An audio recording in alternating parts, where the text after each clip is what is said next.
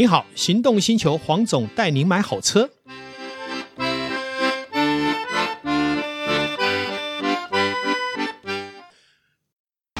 纯正欧洲制造，Skoda Comic，新年式搭载全速域 ACC 与车道智中，搭配全彩数位仪表，全部拥有就是这么简单。生活修旅新境界，Skoda Comic，Skoda 聪明的。黄总带你买好车，再次来到线上与大家谈幸福事哈。今天我再一次的邀请了我们的救命神器的发明人维尼哈，这个美女啊来上节目。啊，除了美之外呢，心地也很善良。好，我们知道善良是一个社会推动的很强大的力量，而它最大力量来自于它发明这个救命神器。我们话说从头哈，呃，我们知道汽车爆冲啊，在几十年前就非常。呃，受到大家的探讨。其实真正的原因，我们这样说了哈，在当年我还记得有一个很有名的瑞典品牌，因为爆冲事件造成后来整个包括总代理跟原厂都很难收拾。但是呢，我们回顾这三十年爆冲的历史，我们仔细去解释，汽车会自动往前跑的可能性几乎是零。对，没错，大部分都是什么？发生的人呢，去误踩了油门以后，为了要掩饰自己的疏忽，为了要血责，所以其实大部分都赖给汽车。没错。所以当我们知道，如果汽车本身并不会爆冲，我们就回透过回过头来看一下，问题在哪里？在于人嘛。那所以，当我们要约束人的行为，不要逾矩，不要超过，不要让一个美好的代步工具。而造成的变成杀人工具的时候，对，这个时候救命神器就是一个很棒的连接。而这一个发明人现在就在现场，就是我们的维尼。我们是请维尼来针对这个我刚刚讲的部分来提出他的看法跟他的见解。嗯、呃，各位听众大家好哦。其实我觉得哦，我们的救命神器就是防范于未然，就是说。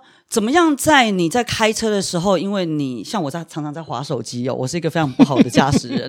然后有时候我上班一整天十几个小时，真的还蛮累的。但是要开车回家，嗯、那但是在我就是说精神不集中，或者是说我做错一些驾驶的行为的时候，怎么样在我犯错以后，那利用这样子的呃安全系统来把我的交通呃交通安全提高，或者是交通事故降低呀、啊？是。那我觉得这样子的责。责任是人人有责，不是说只有在政府。嗯，对，我觉得大家要有这样子的观念，要从自身做起。嗯哼，对，就是说安装这样子的的的安全安全装置。是像这样的发明，是不是能让维尼也跟我们说明一下，是用什么样的机制，跟他当初的一个发想，而让这一个救命神器可以产生我们预期的效果？其实很简单的，我就是去统计，就是说。我去记忆跟学习，嗯、学习，比如说你这个驾驶人，嗯、你这几次你开车踩油门的、嗯、的速度，嗯，然后跟时间的变化。是。那如果说，哎，我的系统发现说你这几次本来是在踩油门，都是很顺势的，可能都是在。我我讲，我用时间的概念来讲，嗯、可能在踩油门，你在踩都是大概在零点二一二二秒，是平均的每次都是在零点二一二二秒。嗯，可是为什么在第三次、第四次、第五次、第五次你会出现一个零点二秒，嗯、或者是零点一几秒？嗯，那我就会判定就是说，哎，你这一下有可能是油门误踩。嗯，那我就会出现这个蜂鸣器的声音。是，那蜂鸣器的声音，呃，同呃出现的时候就会呃收油门。嗯，那同时抑制你。呃，抑制油门，嗯，我会回馈一个讯号，嗯、去告诉 ECU 说，我现在是没有踩油门的状态，嗯、怠速的状态。那因为蜂鸣器一直在作响，它会让你一定要把脚放开，风鸣器才会停。嗯、那如果说。有些有些有些驾驶人可能又在紧张，又在第二次误踩。嗯，如果又在第二次误踩，他的速度跟时间还是扣，还是在零点二秒以内，我还是会判定他是第二次误踩。OK，嗯，你看像国外哦，在去年有一个新闻，好像是英国，我记得有一个老人他连续六次误踩，哎呦，嗯，这个新闻也蛮大的，嗯，也有在台湾。那你看怎么会六次误踩？因为他的精神，他的他换他的紧张的心的精神没有透过。没有声音，嗯，透过声音或是灯光，任何刺激性的把它拉回来，所以它一二三四一直在误踩。OK，这就是为什么我们会啊做了这个蜂鸣器，嗯哼，对，来警示、来提醒你，把你的精神涣散的精神把你叫回来。嗯哼哼哼，对，而且我觉得说，其实像我最近哦，我我去，我上个礼拜我带了我整个团队十位同仁去整个花莲扫街，嗯哼，那我们去拜访那个呃花莲的维修厂工会，嗯哼，那。拜访以后，我们就在花莲跑了一百多家维修厂，其实效果非常好。嗯、他们能肯定，对不对？当然，因为呢，他们常常维修到油门误踩的车子，哦、对、嗯，那他们就会让我们贴海报，大家一起共同先来宣传，嗯、先让家、嗯、让所有的驾驶人、马路用路人知道有这套产品。是。那我们在宣传的同时，又看到一起 一起报道，同时，呵呵就呃新闻媒体又出来一起报道，呃。又是一门一一起油门误踩，又撞进去名家。嗯嗯嗯，像这样子的新闻，真的一个礼拜最少一两起。所以这已经不是一个个人的问题，对，因为你撞到名家，就影响到别人的生命安全。对，其实这是一个公共危险哈。对，我们来看一件事哈。我们上午在录音的时候，我找了财经专家哈塞巴谈到 AI 人工智慧，这也是未来台湾产业非常重要的一环。好，包括这一次俄乌战争，为什么俄国人？无法马上占领乌克兰，就是因为西方世界大量使用了 AI 人工智慧。你会发现，AI 不但是落实在我们的生活消费里面，包括战争都影响到。好，现在我要告诉大家一件事情：维尼这一套产品就是 AI 人工智慧，它透过电脑跟人脑的大数据，去创造出一个什么，让油门受到抑制以及提醒。它不就是很稳定的透过像我们常常讲说，我们要买 ACC 自动跟车，但是呢，如果它今天还能透过 AI 人工智慧去避免爆冲，避免安全的失控。那不就是一个非常完美的结合吗？对，是其实人体就是一个 AI，就是一个监视器，是没有任何啊产品比我们人自身啊要自救的反应还快。嗯哼，那我们就是日用利用这样子很自然的肾上腺素，因为人紧张，肾、嗯、上腺素上升，你就会用力急踩。嗯哼，那用力急踩的时候，怎么你越用力，我们越不让你爆冲出去？是的，这个原理，不用力还不。嗯还没有办法抑制，嗯嗯，嗯，我们就是利利用这样子的。听说你们在设计上还采取了一些所谓可以调整每一个人的使用习惯，对不对？哦，是的，是的。像我们这套安全系统有透透过呃呃国际级的 ARTC 的认证，嗯，嗯，那所以说我们呃用的。像 ARTC，它的它那边有大概两两千多公顷，那它有很多不同的道路。嗯、我们做了一个十度的坡道的检测。那很多很多消费者他会问我说：“哎，我这个我在超车在飙车，你会不会影响？”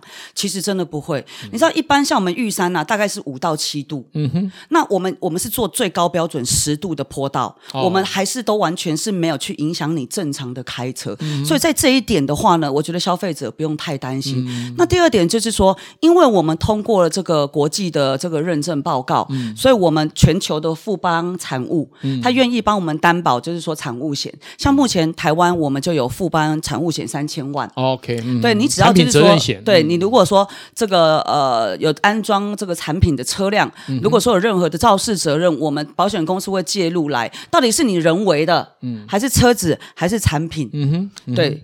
我们都有做到这样子相关的配套配套措施啊，是，对，是是是。其实应该这么说哈，其实任何的产品，当然在推出的时候，大家会有不同的面向的看法，好，但是呢，相对于安全这件事情，应该是要立即来处理。为什么？因为那是我们的生命哈，不是只是一个消费品。那我想，在我的这个测试这一台呃救命神器的一个装置的时候，我也深深的体验到哈，就是说，就算我是一个资深的车评，也是资深的使用汽车的专家，我都会失误了，更何况一般的人，尤其是当我们年纪大了，其实我们的反应都已经是落后的。所以为什么日本的老年人有很多发生意外？所以他们为什么要立法？因为日本是老年文化在亚洲来讲是首屈一指的。可是你不要笑他们，因为台湾也要接上去了。那在这样一个老人文化的过程里面，我们如何降低老年人的风险？